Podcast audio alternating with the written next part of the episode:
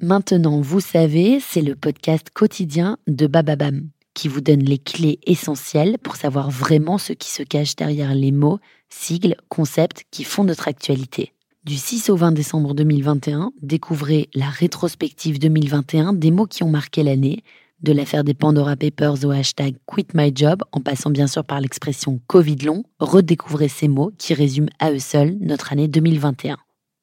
Qu'est-ce que le Hugue Merci d'avoir posé la question. Être chez soi, bien au chaud, avec un feu de cheminée, un plaid sur les jambes, une tasse de thé à la main, à regarder un film, ou dans un bain avec des bougies autour, de la musique relaxante et un livre dans les mains. Tout ça, c'est Hugue. Le mot n'est pas nouveau et est peut-être déjà parvenu à vos oreilles ces dernières années. Il faut dire que le Hugue est à la mode. Le Hugue, c'est un art de vivre, une philosophie de vie, un état d'esprit. Et ça vient des pays nordiques. À l'origine, c'est un mot norvégien qui signifie bien-être et a voyagé jusqu'au Danemark pour devenir l'emblème du pays.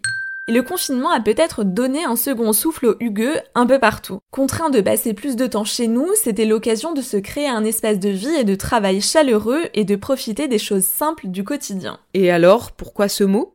Aujourd'hui, il est surtout utilisé au Danemark et a pris son sens au 19e siècle. Pour le directeur de l'Institut de recherche sur le bonheur de Copenhague, le Hugue, c'est le sentiment d'être en sécurité à l'abri du monde. D'après Meg Viking, pas besoin de changer toute sa vie pour être épanoui. C'est difficile à traduire en français et on peut plutôt le comparer à l'anglicisme de cocooning ou l'idée de cosy. Le hugue, ça ne s'achète pas, mais ça se vit. C'est une façon de montrer que le bonheur n'est pas forcément matériel. Ça fait partie des petits moments qu'on pourrait considérer comme insignifiants mais qui font du bien au moral. Se mettre sous la couette bien chaude avec une tasse de thé ou de chocolat chaud, le tout dans un environnement chaleureux et avec une décoration choisie, si possible en laissant son téléphone de côté, histoire de vivre pleinement le moment. Je parlais des bougies au début de cet épisode et ce n'est pas un cliché. Selon une étude, pour 85% des Danois, allumer des bougies est synonyme de confort. Et près d'un tiers en allument quotidiennement. C'est très joli cette bougie. Donc je mets des bougies, j'éteins les lumières artificielles, je me fais une boisson chaude, je me mets sous la couette et je prends le temps. Bref, je me relaxe quoi. Et avec ça, je suis heureuse, c'est ça? C'est bon, tu as bien compris le Hugue. Ce n'est peut-être pas la solution miracle, mais le Danemark est connu pour être le deuxième pays le plus heureux au monde en 2020. Et il a été deux fois champion du monde.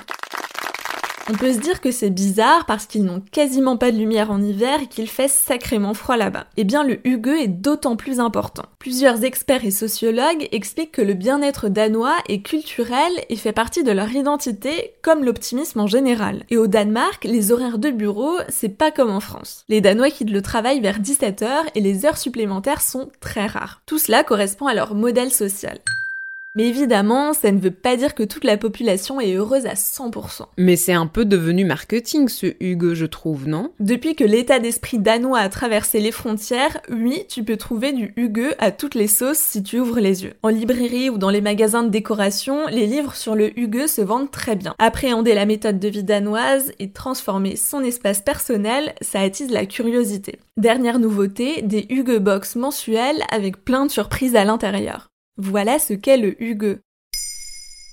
Maintenant, vous savez, un épisode écrit et réalisé par Pauline Weiss. En moins de 3 minutes, nous répondons à votre question. Que voulez-vous savoir? Posez vos questions en commentaire sur les plateformes audio et sur le compte Twitter de Bababam. Bababam.